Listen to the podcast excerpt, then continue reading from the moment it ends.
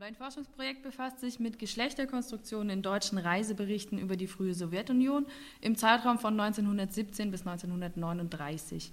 Es werden zum einen Reiseberichte als Produkt von Kulturtransferprozessen untersucht und zum anderen deren Funktion als Medium eines weiteren durch ihre Rezeption in Deutschland angestoßenen Kulturtransferprozesses. Kulturtransfer ist hier nach dem Kulturwissenschaftler Matthias Midell zu verstehen als ein aktiv durch verschiedene Mittlergruppen betriebener Aneignungsprozess, der von Bedürfnissen der Aufnahmekultur gesteuert wird. In diesem Sinne kann es auch nicht zu einem Missverstehen einer fremden Kultur kommen, sondern zu, ein, zu deren notwendigerweise selektiven Wahrnehmung entlang einer Idee der eigenen Kultur oder Gesellschaft, die nach Anregungen der Reform, äh, zur Reform diagnostizierter Mängel gesucht wird. Es ergeben sich für meine Arbeit somit drei Untersuchungsebenen. Zum einen die Produktionsebene der Reiseberichte, im Rahmen derer die entsprechenden AutorInnen in ihrem soziokulturellen Kontext und hinsichtlich ihrer individuellen kulturellen Identität, auf die ich später noch eingehen werde, eingeordnet werden sollen, wie auch die Bedingungen ihrer Reise und somit die Entstehung der entsprechenden Berichte. Auf der Textebene werden Reiseberichte formal und inhaltlich analysiert, um Konzeptionen von Männlichkeiten und Weiblichkeiten vor allem in ihrer Verbindung mit nationalen bzw. kulturellen Zuschreibungen sichtbar zu machen. Die dritte Untersuchungsebene umfasst die Rezeption der Berichte in Deutschland. Damit ergeben sich folgende zentrale Fragestellungen für mein Forschungsprojekt. Wie werden Weiblichkeiten und Männlichkeiten in den Texten konzipiert, vor allem in Hinsicht auf Überschneidung mit nationalen bzw. kulturellen Zuschreibungen? Gibt es geschlechterspezifische Unterschiede auf Ebene formaler und inhaltlicher Gestaltung? Lassen sich unterschiedliche Geschlechterdiskurse für verschiedene soziokulturelle Kontexte herausarbeiten? Und welchen Einfluss hatte die Rezeption der Berichte auf die Geschlechterdiskurse in Deutschland? Deutschland hier gemeint als die Zeit von der Weimarer Republik und des Nationalsozialismus. Im Rahmen dieses Vortrages werde ich natürlich nur auf einzelne Aspekte eingehen können. Der Fokus liegt auf der Konstruktion von Geschlecht in der Überschneidung mit nationalen und kulturellen Zuschreibungen auf der Textebene. Im Folgenden werde ich nach einer kleinen Hinführung zum Thema im Allgemeinen auf den Reisebericht als Gattung eingehen und hoffe, dass es da nicht zu viele Überschneidungen mit vorigem Vortrag gibt und in seiner Funktion als Medium ähm, ihn vorstellen und spezifisch auf die Sowjetunionsreiseberichte eingehen. Daran anschließend werden die Geschlechterdiskurse in der Weimarer Republik wie auch das Bild der russischen Bevölkerung in dieser Zeit kurz skizziert, um die darauffolgenden Textbeispiele kontextualisieren zu können. Mit der Revolution 1917 rückte Russland plötzlich wieder in den Fokus des Weltinteresses. Von Anbeginn des sogenannten großen Experiments, das eine neue Gesellschaft ohne materielle Not und Ungleichheiten versprach, war dasselbe Teil einer Kontroverse, die teilweise bis heute in die Forschungsdiskussionen ausstrahlt. In der Öffentlichkeit der Weimarer Republik löste die Oktoberrevolution und die daraus resultierenden gesellschaftlichen und politischen Neuerungen eine Flut von Diskussionen und Reflexionen über die russische Bevölkerung und ihre Bedeutung in der Weltgeschichte aus. Bezeugt ist dieses immense Interesse auch durch die Vielzahl an Reiseberichten, die sich allein für den Zeitraum von 1921 bis 1941 auf über 900 beläuft.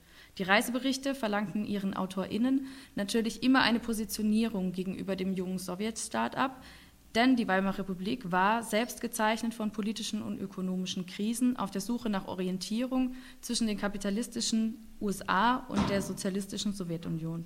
Folglich diente die Sowjetunion je nach politischer Ausrichtung als positive oder negative Projektionsfläche. So viel zur ersten kurzen Einordnung in den historischen Kontext. Es folgt nun die genauere Betrachtung der Reiseberichte. Reiseberichte sind ihrer einfachsten Definition nach all jene Texte, die Eindrücke, Erfahrungen, Zielsetzungen wie auch die Vorbereitungen einer Reise verarbeiten. Reisen wird hier als eine freiwillige Form der Mobilität verstanden, also eine relativ weite Definition, mit der Absicht auf Rückkehr. Aufgrund so einer formalen wie inhaltlichen Mischform und der Heterogenität der Einzeltexte ist der Reisebericht bis heute eher Stiefkind des klassischen Gattungskanons. Zudem haftet der Textarzt seit jeher der Vorwurf der Lüge bzw. der Vortäuschung und Verfälschung an. In der Tat handelt es sich wahrscheinlich auch bei den wenigsten Reiseberichten um objektive Schilderungen, falls solche überhaupt existieren können.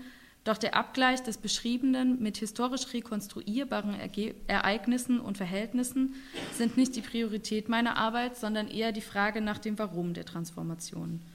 Dieses Warum lässt sich, so der Germanist Peter Brenner, zum einen mit dem banalen Bedürfnis nach Aufmerksamkeit erklären. Zum anderen führt er aber die Unfähigkeit an, das in der Fremde Erfahrene bzw. die erfahrene Fremde zu verarbeiten. Die Nähe des Reiseberichts zur Fiktion führe zu einem erkenntnistheoretischen Problem, da das Bild des anderen von vornherein jenen Vorstellungen unterliege, die die eigene Kultur hervorgebracht habe.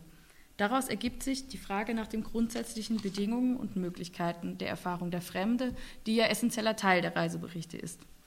Der Prozess der Wahrnehmung bringt eine Vermischung der relationalen Kategorien des eigenen und Fremden mit sich. So formuliert der Osteuropa-Historiker Karl Schlögel passend, Bilder an, vom anderen sind immer schon gemachte Bilder. Sie sagen über das Abgebildete so viel aus, wie über denjenigen, der das Bild zeichnet. Die Erfahrung und Beschreibung der Fremde ist somit auch immer eine Selbstdefinition über die Definition des anderen, ob als negative Abgrenzung oder produktive Kraft. So sagen auch die Beschreibungen und Wertungen der russischen Geschlechterverhältnisse mehr über die Vorstellungen der Reisenden aus als über die tatsächlichen Umstände in der Sowjetunion.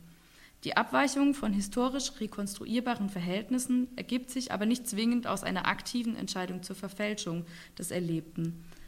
Die Abweichungen entstehen unter anderem auch durch den Umstand, dass das Fremde immer nur fragmentarisch wahrgenommen wird und somit stets eines Kontexts bedarf. Daher wird das fremde Fragment in ein solches Ganzes hineinkonstruiert, das an einem bestimmten geschichtlichen Ort, also der Herkunftsgesellschaft in der Regel der Reisenden, glaubhaft erscheint. Trotz des Vorwurfs, es mit der Wahrheit nicht so genau zu nehmen, kam dem Reisebericht auch noch Anfang des 20. Jahrhunderts eine tragende Rolle als Informationsquelle zu. Seine Stellung als diskursprägendes Medium ist somit im Untersuchungszeitraum nicht zu unterschätzen. Reiseberichte wurden als Orientierungsangebote angenommen und hatten eine Initiativ- und Schlüsselfunktion bei der Vermittlung von Wissen und Bildung von Meinungen über fremde Länder und Kulturen inne. Gerade die Reiseberichte über Russland bzw. die Sowjetunion sind Träger eines bewusst gesuchten Kultur- und Politdialogs zwischen Ost und West. Dieser ermöglichte Selbstvergewisserung oder auch Selbstkritik im Spiegel des anderen. Im ausgehenden 19. Jahrhundert dominierten in der Öffentlichkeit des Kaiserreichs noch der stilisierte Topos des ewigen Russlands als zeitloser Zufluchts- oder romantisierter Sehnsuchtsort oder aber das Bild der, des asiatischen Despotismus der Zaren.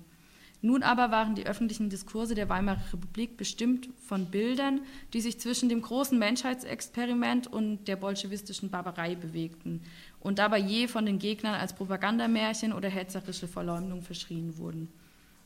Auffällig in den Reiseberichten über die frühe Sowjetunion ist, dass die Mehrzahl der AutorInnen Bezug auf die vermeintliche Natur der Russen und Deutschen wie auch deren Kulturen nimmt und es in diesen Bezugnahmen häufig zu Überlagerungen der Kategorien Geschlecht und Kultur kommt.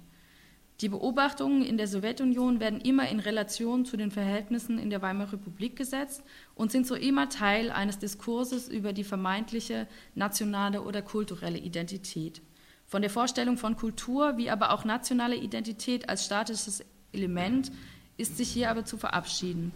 Vielmehr ist nationale Identität ein Produkt von Diskursen, das permanent um die temporalen Achsen von Vergangenheit, Gegenwart und Zukunft kreist und auch auf räumlicher, territorialer und lokaler Dimension ähm, sich verschiebt.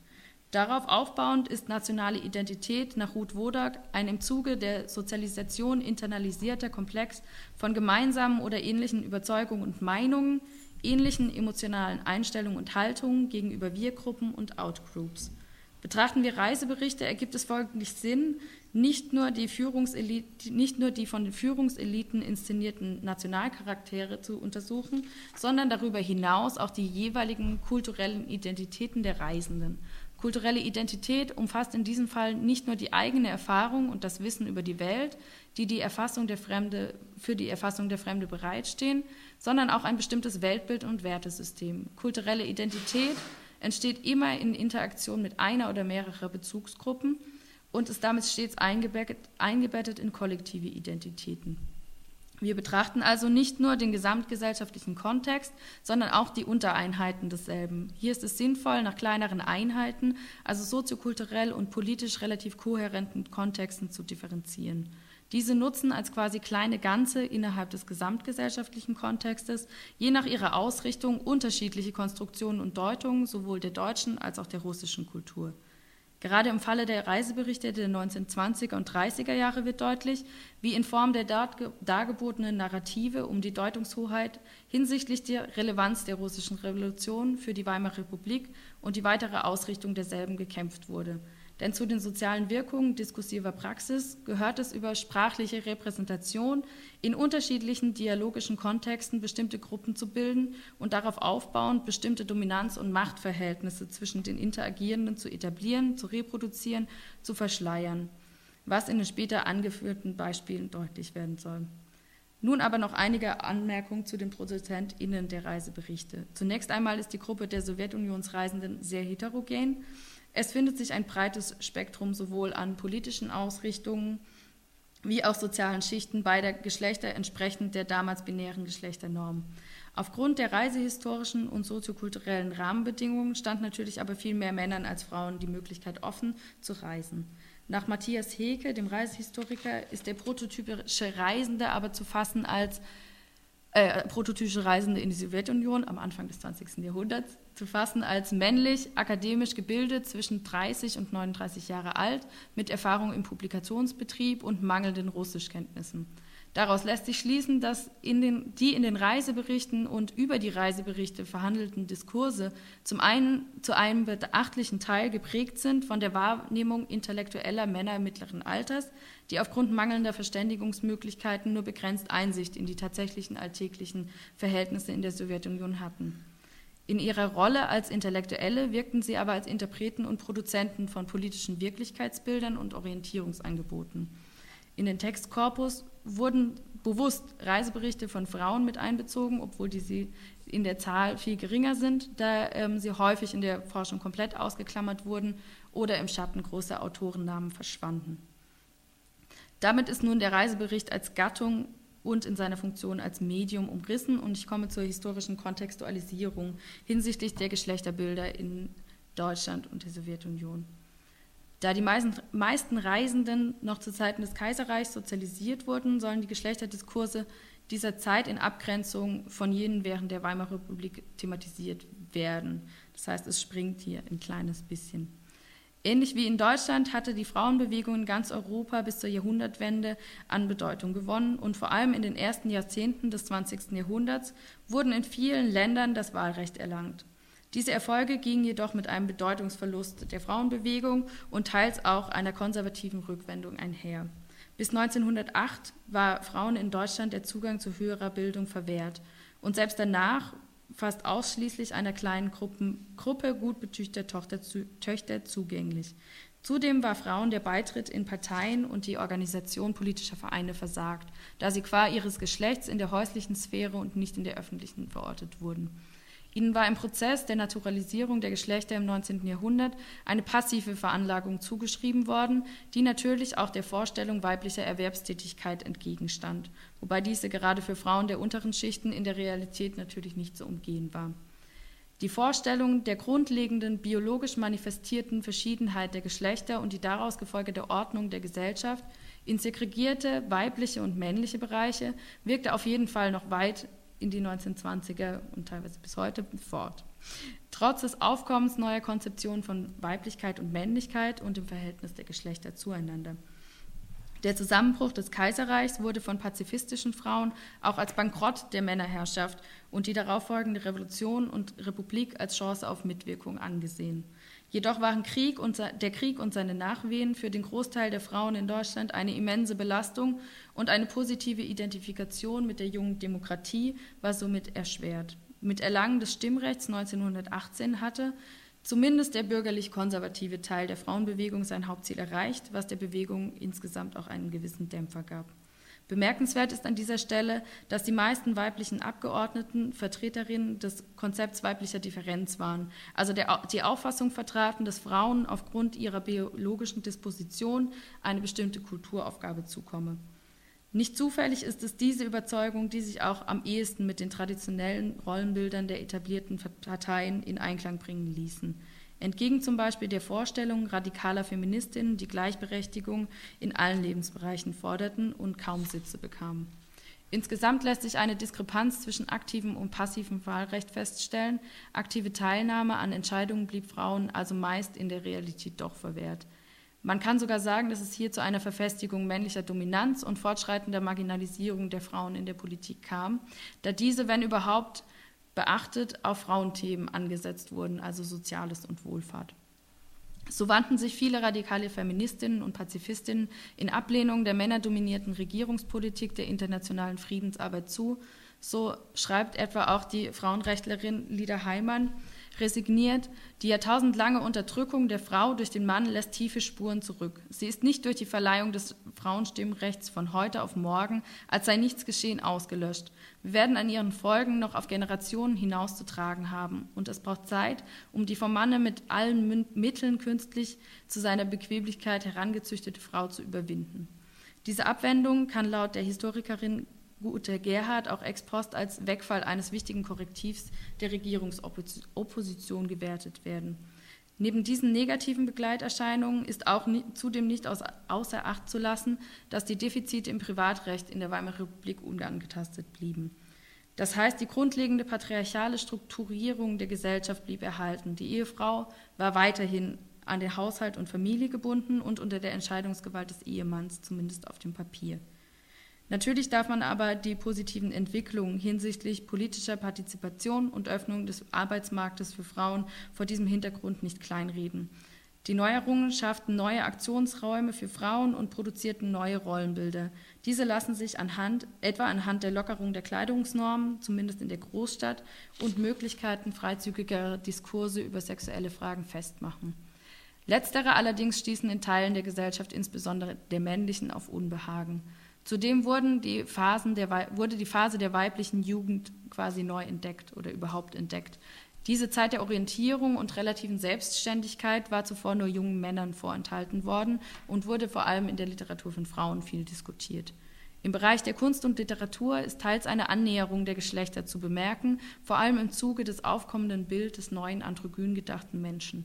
Die Weimarer Republik zeichnet sich aber gerade in den 20er Jahren, die geprägt waren durch politische und soziale Spannungen sowie beschleunigte Modernisierungsprozesse, durch ein Nebeneinander, Nebeneinander vielzähliger, teilweise komplementärer Geschlechterdiskurse aus. So existiert das Bild des Hausmütterchens als ideale, traditionelle Figur weiblicher Tugend, wie selbstverständlich neben seinem Gegenpol der neuen Frau, die sich durch Freizügigkeit und Aktivität auszeichnet.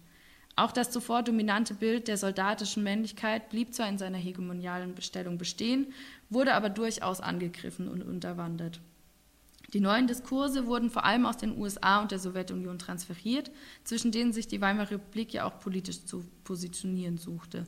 Schon seit der Jahrhundertwende gab es ein großes Interesse an der russischen Frau.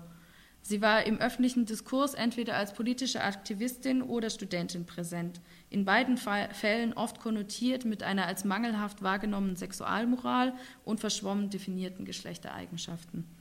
Vor allem das Bild der Revolutionärin gewann dann natürlich ab 1917 Relevanz und wurde viel rezipiert und diskutiert. Denn die Aktivität dieser, dieser Konzeption von Weiblichkeit stellte das vorherrschende Bild der binären Geschlechterordnung in Frage, die ja lediglich dem Mann ein solches Maß an Aktivität zusprach.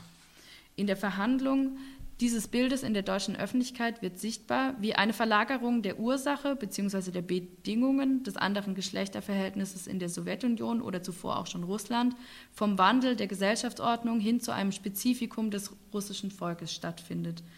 Diese Verschiebung ermöglicht, die Neuerungen in Russland zu diskutieren, ohne die eigene Ordnung hinterfragen zu müssen.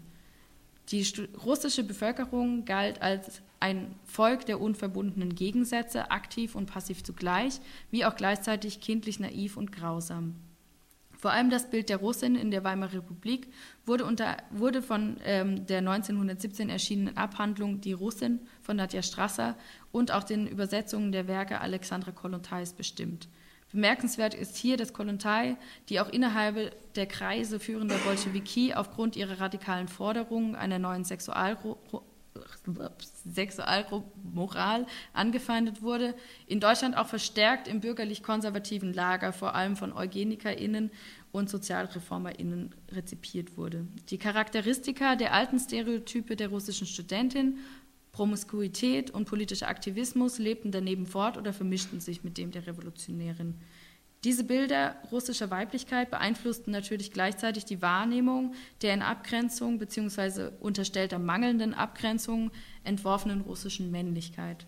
Im Folgenden möchte ich an ausgewählten Zitaten aus der Publizistik zunächst ähm, AutorInnen unterschiedlicher politischer Lager vorstellen, die verschiedene Bilder der Russen ähm, zeichnen. Damit will ich zeigen, wie diese vermeintlich genuin russische Geschlechtercharaktere allgemein auf diese Geschlechtercharaktere allgemein Bezug nehmen und sie gegebenenfalls in Verbindung zur Revolution setzen.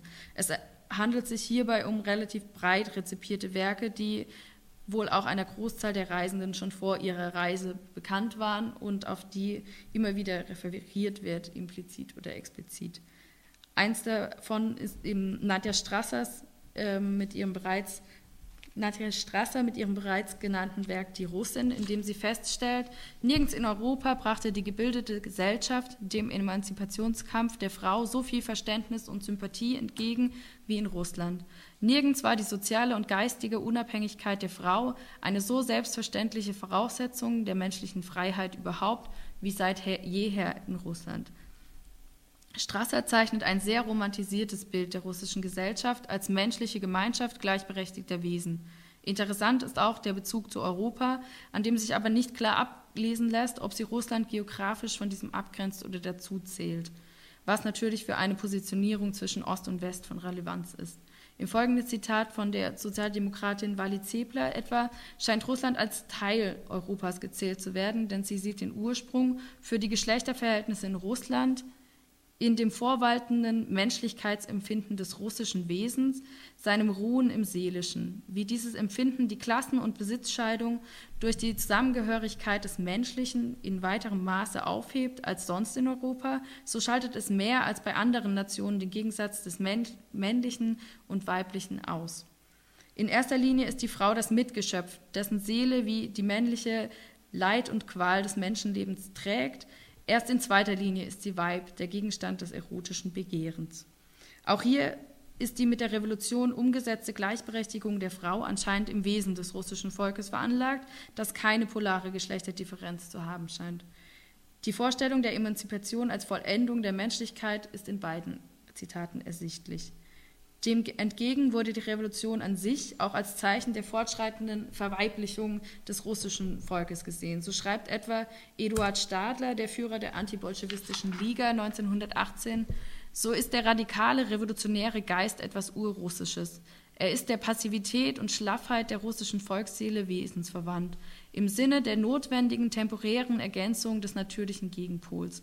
Die passive Art und die revolutionär-aktivistische Art des russischen Wesens stehen zueinander wie die weibliche Art und die männliche Art in der Menschheit. Man sagt allgemein, der russische Volkscharakter sei durch und durch weiblich, die geistige Rezeptivität sei größer als die Produktivität, das Gemütsleben trete beherrschend in den Vordergrund, auffallend sei der Mängel an männlichen Willensmerkmalen wie Stetigkeit, Konsequenz, Entschiedenheit, Machtstreben. Der Russe sei irrational wie das Gemüt, das ihn beherrsche, aber das nur das ist nur die eine Seite der russischen Natur, allerdings die augenfällige. Daneben ist der Russe auch zeitweilig von roher, ungebundener Männlichkeit. Das merkt man schon bei seinem unberechenbaren, sprunghaften Draufgängertum im Denken und bei, dem, bei seinem noch unberechenbaren, unberechenbaren, stoßhaften Tun und Wollen. In diesem Zitat wird der russische Volkscharakter negativ von der eigenen Identitätskonstruktion abgegrenzt und darüber hinaus auch von der Menschheit im Allgemeinen. Der Russe erscheint hier als problematisches Zwitterwesen, dessen Wesen als Erklärung für die Geschlechterstereotype überschreitenden Rollenbilder herangezogen wird. Der russische Mann wird in diesem Fall überwiegend weiblich konstruiert. Männlich konnotierte Züge bekommt er nur im Ausdruck von unzivilisiertem und unkontrolliertem Verhalten. Ein gezielter Angriff auf frauenemanzipatorische Bestrebungen am Bild der Russin finden sich auch etwa bei Heinrich Löwe 1918, der schreibt, aus praktischen, banausischen Gründen trat man in die Fußstapfen des Mannes und formte, sich, äh, formte aus sich ein männliches Wesen, nicht, mal einmal, nicht einmal besonderer, sondern nur schwächerer Art. Die Tracht der Männer, überhaupt ihre äußere Erscheinung wurde nachgeahmt. Der raue, ungesittete Ton des russischen Studenten womöglich noch übertroffen und vor allem die sogenannte geschlechtliche Emanzipation erstrebt. Weiter stellt er allgemein fest und schlägt hier in eine ähnliche Kerbe wie Stadler auch, das Überwiegen der weiblichen Eigenschaften im russischen Nationalcharakter, die Empfänglichkeit und Weichlichkeit den Erscheinungen des Lebens gegenüber, die Wandelbarkeit der Stimmungen, das Vorherrschen der Fantasie im Vergleich zu den geistigen Funktionen, der mangelnde Sinn für die Wirklichkeit, wie die Neigung zu jeder Art von Selbstbetrug, das alles beherrscht den russischen Mann so gut wie die Frau und beeinträchtigt in hohem Grade die Autorität des Mannes im häuslichen und sozialen Leben. Dennoch ist es nicht etwa die Gefahr einer nach Deutschland übergreifenden Revolution, die Löwe befürchtet, sondern die verhängnisvollen Folgen eines Kontakts mit den russischen Frauen, eines durch Kontakt mit russischen Frauen herbeigeführten Sittenverfalls in Deutschland selbst. So ruft er am Ende seiner Abhandlung dazu auf, ich zitiere, unsere schwächsten Angriffspunkt bildet die männliche Jugend, auf welche der fremdartige, herausfordernde russische Frauentypus seine Wirkung nicht verfehlen wird und dass wir nach dem Kriege einen starken Zudrang dieser orientalischen Gäste zu unseren Hochschulen zu erwarten haben, liegt in der Natur der Verhältnisse. Hier wird nicht nur die Abgrenzung anhand von Geschlechtercharakteren und Verhältnissen deutlich, sondern auch die Illustration der führerischen exotischen Reize russischer Frauen eine klare Zuordnung Russlands zum Orient gemacht. Entgegen den Verordnungen als Teil Europas, die, von Seiten, äh, die vor allem von den Seiten kommen, von denjenigen kommen, die die Revolution eher positiv rezipieren. Im Laufe der 20er Jahre verlagert sich dieses Bild der volksbe volksspezifischen Begründungsmuster von Revolution und Emanzipation teilweise auf die Bedeutung der Sowjetunion als Vorbild oder Antithese zum eigenen Gesellschaftsentwurf. Spätestens am Vorabend des Zweiten Weltkriegs werden vermehrt Schreckensbilder der bolschewistischen Soldaten verbreitet und hier sowohl von russischen Flintenweibern als auch männlich aggressiv konnotierten als potenzielle Vergewaltiger der deutschen Frau. Diese Bilder, die während des NS-Regimes vor allem propagiert wurden, stellen die Russen in Anführungszeichen als unmoralisches und deviantes wie auch gewalttätiges Wesen dar, das den Deutschen gegenüber steht und essentieller Teil der eigenen Identitätskonstruktion wird. Im Vergleich zeigen sich einige Parallelen im Verlauf der Entwicklung in Deutschland und Russland hinsichtlich der Geschlechterdiskurse. So finden sich in beiden Systemen zunächst Findungsphasen, in denen es breit gefächerte Diskurse über Geschlecht gibt und auch Räume, diese auszuprobieren, wenn auch diese sich meistens auf Großstädte und einen künstlerisch avantgardistischen Kontext beschränken. In beiden Kontexten, in Russland wie in Deutschland, findet sich mit der Idee von Weiblichkeit immer auch, egal mit welchem Stellenwert, in irgendeiner Form die Idee der Mutterschaft verbunden und die Inszenierung soldatischer Männlichkeit nimmt immer eine relativ große Rolle ein. Somit treffen die Reisenden zumindest in Teilen auf ihnen bekannte Rollenbilder bzw. deren lebensweltliche Konsequenzen. In der Beschreibung bzw. Erwähnung derselben wird aber einmal mehr deutlich, dass das Fremde immer nur in Abgrenzung zum eigenen formuliert werden kann und die Berichte somit Verschriftlichungen der Positionierung der Reisenden zu Russland wie auch Deutschland darstellen. Damit komme ich nun endlich zu den Textbeispielen aus den Reiseberichten selbst. Ähm, ich habe diese drei Themenblöcke geordnet, die sich aber zum Teil natürlich überlagern. Zunächst werden Darstellungen der allgemeinen Geschlechterordnung in Russland bzw. der Sowjetunion wie deren Bewertung und deren äh, vermeintliche Natürlichkeit aufgeführt und daraufhin speziell auf Bilder des weiblichen bzw. männlichen eingegangen.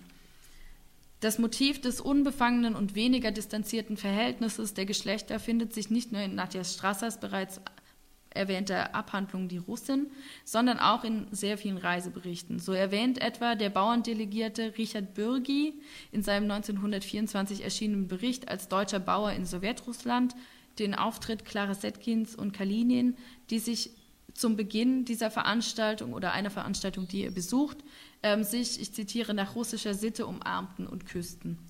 Auch die Kommunistin Margarete Buber-Neumann verweist in ihrem Bericht mehrmals ähm, auf die ihrer Meinung nach aber fehlende körperliche Distanz zwischen Männern und Frauen in Russland.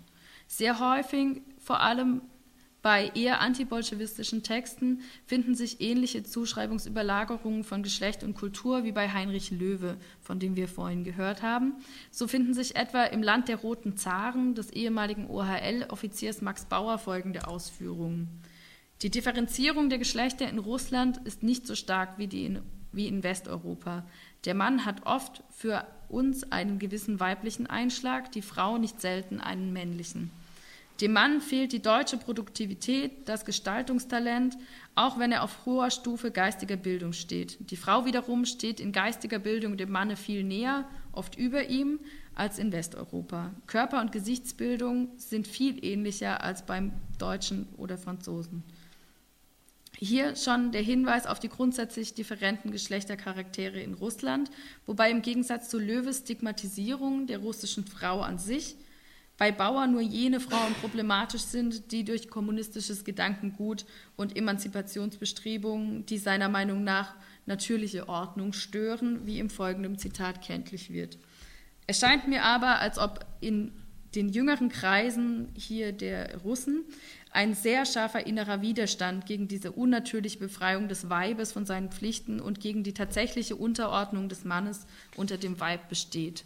Denn wie in anderen Ländern beansprucht das befreite Weib alle Rechte des Mannes und lehnt dagegen alle natürlichen Pflichten ab, wodurch es natürlich, äh, wodurch es tatsächlich schon einen Vorsprung vor dem Manne hat, der ja eo ipso in den Bannkreis von Pflichten gezogen ist und vor allem überall tatsächlich das Weib erhält. Weiter stellt er in aller Klarheit die Bedeutung der Verhältnisse in Russland in Bezug zu seiner Heimat dar. Es ist der Wunsch, dass vor allem also ich zitiere das ist der Wunsch, dass vor allem in Deutschland der alte Mannesgeist wieder erwache, der den Hexensabbat von Prostitution, Materialismus und Egoismus ein Ende bereitet und der Welt neue Ziele weist. Aufbauend auf seine zuvor eingeführten rhetorischen Bildern markiert Bauer hier alle Gefährdungen für den seiner Meinung nach deutschen Mannesgeist als weiblich. Zum einen der Hexensabbat, beziehungsweise die als Hexensabbat bezeichnete Prostitution, die für ihn schon beim Tragen Pariser Mode beginnt. Denn dieses sei, ich zitiere, nichts weiter wie raffiniertes sich zur Schau stellen in halb entkleidetem Zustande und somit Prostitution. Der Materialismus wurde auch zuvor bereits mehrmals von ihm mit dem weiblichen Prinzip entsprechend, äh, mit dem weiblichen Prinzip entsprechenden Kommunismus gleichgesetzt, der das eigentlich natürliche und anständige Volk der Russen auf falsche Bahnen gelenkt hatte. Und auch der Begriff des Egoismus steht hier als weiblich konnotiert, dem Altruismus gegenüber, der laut Bauer ein Kernelement des männlichen Charakters sei. Bei Bauer ist anders als bei Löwe der Emanzipationsgedanke als Störung der natürlichen Ordnung essentiell und weniger die spezifischen russischen Geschlechtercharaktere. Dem entgegengesetzt sind Zuschreibungen wie etwa bei Walter Allerhans Bericht Moskau aus der Nähe. Er verweist immer wieder auf die Besonderheit des Urvolkes der Russen, dessen spezifische Grundanlagen die Revolution erst möglich machen. So schreibt er am Ende seines Berichtes etwa, als die Revolution kam, gingen die Tanten. Sie haben sich aufgelöst im Brudertum eines ganzen Volkes. Stelle dir deine Tante als Kameraden vor. Nein, das ist eben nur in Russland zu machen. Neben diesen allgemeinen Feststellungen über die russischen Geschlechtercharaktere geht es auch immer wieder explizit um die neue Stellung der Frau der die meisten Reisenden sogar ein ganzes Kapitel in ihren Berichten widmeten. Grundsätzlich findet sich die arbeitende und vor allem die politisch aktiven und kämpfenden Frauen immer wieder Erwähnung, da diese wohl als etwas sehr anderes wahrgenommen wurden. Im Delegationsbericht von USPD-Abgeordneten mit dem Titel Die Wahrheit über Sowjetrussland von 1925 etwa findet sich der Hinweis, ja. Nicht nur Arbeiter waren zu den Demonstrationen anwesend, sondern auch außerordentlich viele Frauen und Mädchen. Es waren Demonstrationen, wie sie mit derartiger Inbrunst und Begeisterung in Deutschland bis jetzt nicht erlebt wurden.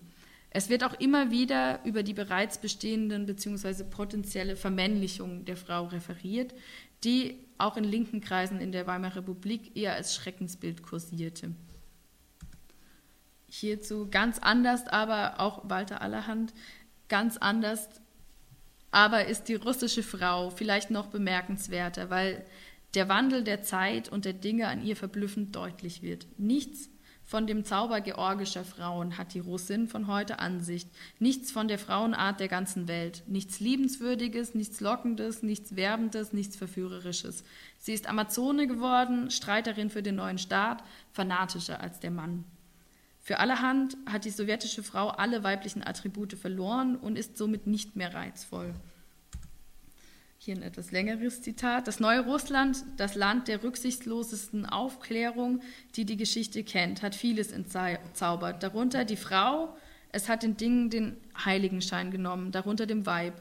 Es hat den Menschen die Dornenkrone des Alltagskampfes auf das Haupt gedrückt, dem Mann wie der Frau. Es hat Sagen, Märchen und Mythen zerstört, darunter die Sage vom schwachen Geschlecht. Russland, das so viele Gegensätze gleich macht, Unterschiede ausgeglichen, hat auch die Brücke zwischen Mann und, Frau, äh, Mann und Weib geschlagen, wandelte die Arbeitsteilung zur Arbeitsgemeinschaft, gab seiner Bürgerin die gleichen Rechte, aber auch die gleiche Bürde wie dem Mann. So schuf das neue Russland den neuen Typ der Frau. Dieser neue Typus ist nach alter, allerhand eben ein spezifisch russischer, denn er, zieht, er zitiert, äh, weiteres Zitat, er führt weiter an, wer sie in ihrer Lederjoppe und in derben Stiefeln sieht, in der Fabrik oder im Amt, als politische Führerin oder als Werkstudentin, der empfindet sie nicht mehr als Frau im europäischen Sinne. Und weiter schreibt er, so findet man in Russland zwar Frauen auf allen Posten, aber nirgendwo Fraulichkeit. Wo die Frau den Erzstrom in die Gussform leitet, wo die glühenden Stangen unter dem, und die glühenden Stangen unter den Dampfhammer erhält, da, dass die Funken auf ihre schmutzige lederne Schürze sprühen, dort schweigt der Sexappeal. Für allerhand wird die Frau so zu etwas Ungeschlechtlichem, was er wiederum in Relation zur vermeintlich natürlichen Ordnung der Geschlechter setzt, wenn er schreibt, vielleicht ist es ein wenig gegen den Sinn des Lebens, gegen den Geist des Glückes, vielleicht sogar gegen die Natur, wo das Männchen schafft und das Weibchen sich schmückt. In den Texten von Frauen finden sich oft Bemerkungen darüber, wie die Russinnen an der Kleidung der Reisenden aus dem Westen interessiert sind, diese versuchen zu kopieren, zu kaufen oder gar zu entwenden. Neben diesen eher anfeindenden Bildern finden sich aber vor allem im Kreise der linken Frauen solche große Sympathiebekundungen. Ein Faszinosum sind auf jeden Fall die bewaffneten und aktiv kämpfenden Frauen, die vor allem in den männlichen, ähm, in den Berichten männlicher Reisender immer wieder ausführlich beschrieben werden. Russland ist das Land der weiblichen Attentäter und der politisch Exilierten, aber auch der weiblichen Beamtenuniform. Die Staatsmacht des Kommunismus hat nun diesem Russland eine neue Idee von der Frau gegeben, die besagt, dass die Frau, die für die Revolution mitgekämpft hat und noch mitkämpft, besonderer Rechte und Pflichten in der neuen Gesellschaft nicht bedürfe und dass sie damit Zeit der, äh, dass damit die Zeit der Hörigkeit der Frau in all ihren Formen für immer vorbei sei.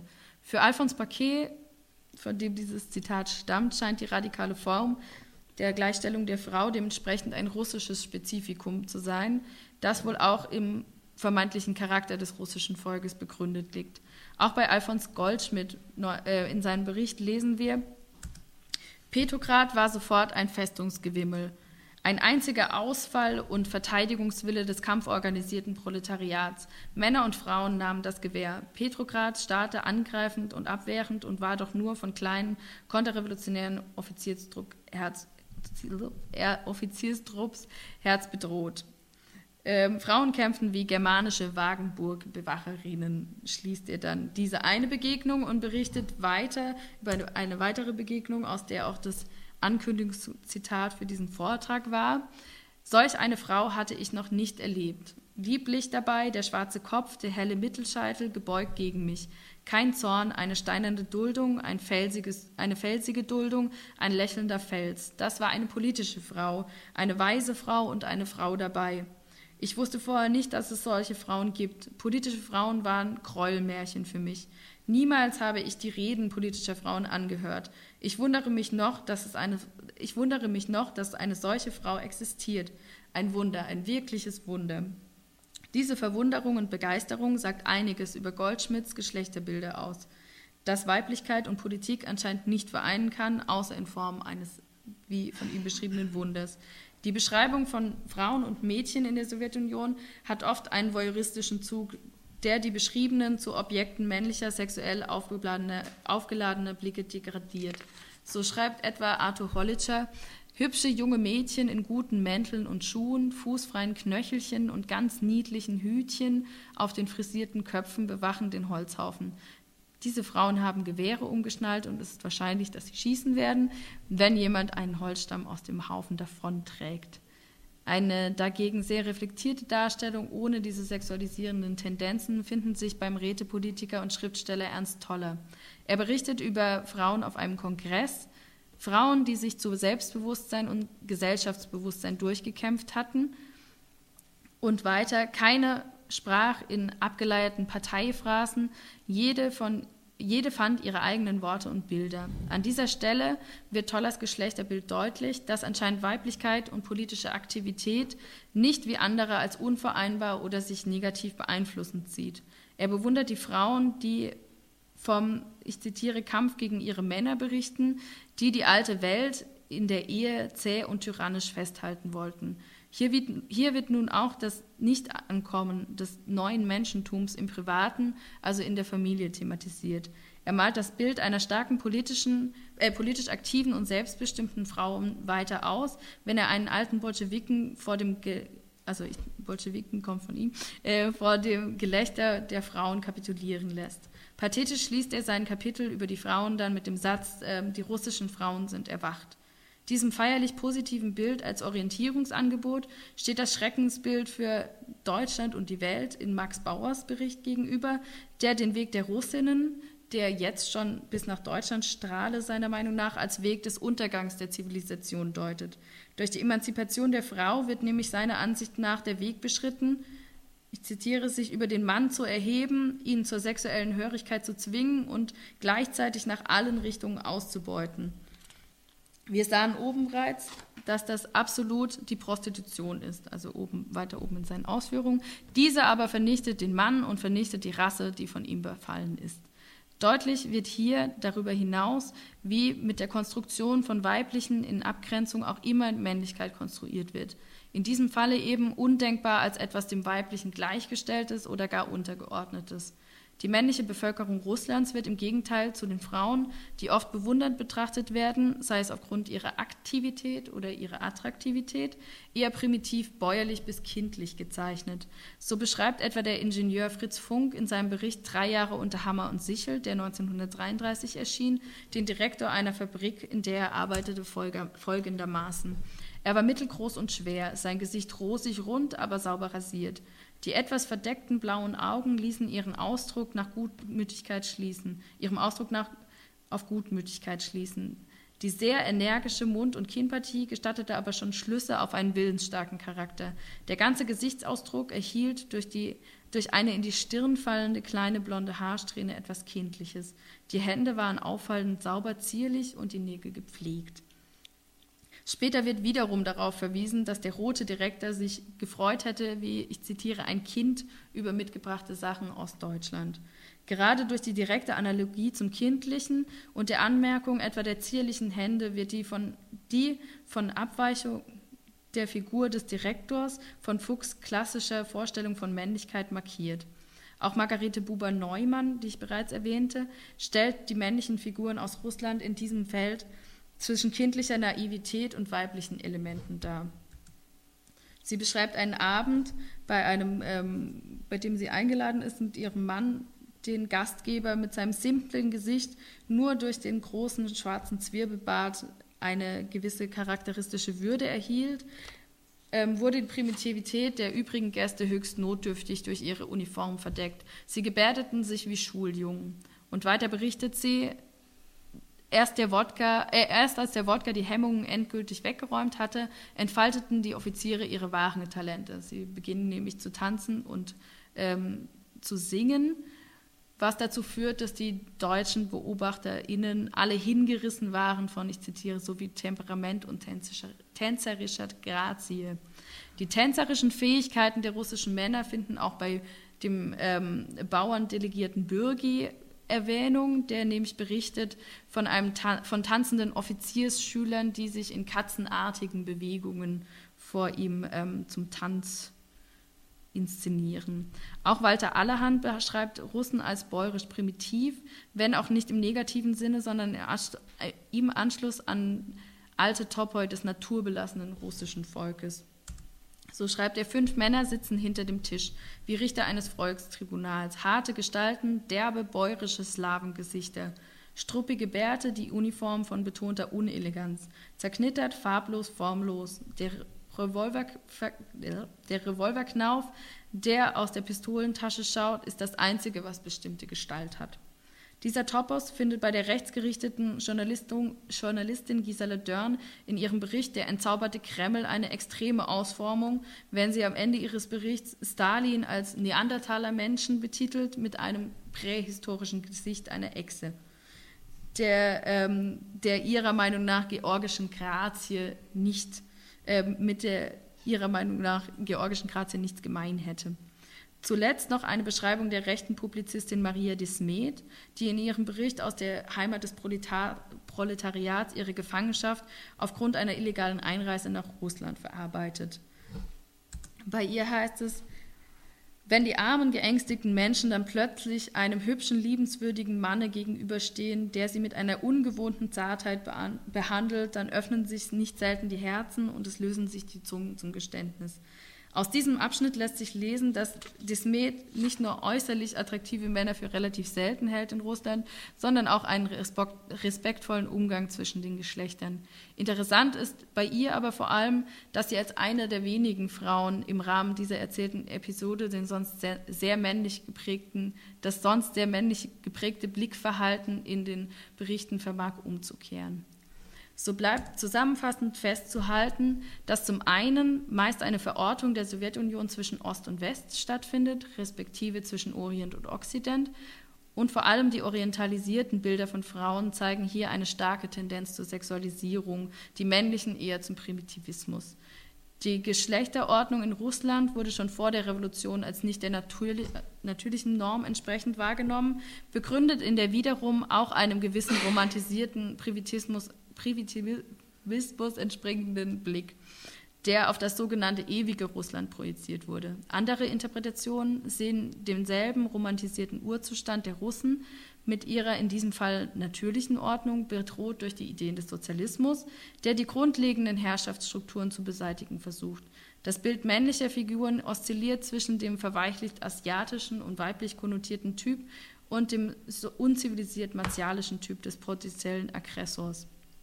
Die weiblichen Figuren hingegen sind in der Großzahl der Beschreibung männlicher Reisender in sexualisierter Betrachtung dargestellt, ob als Kämpferin oder passive schöne Objekte. Auch in Berichten von Frauen werden die russischen Frauen oft als anders markiert, meist im negativen Sinne, äh, oft als hinterlistig.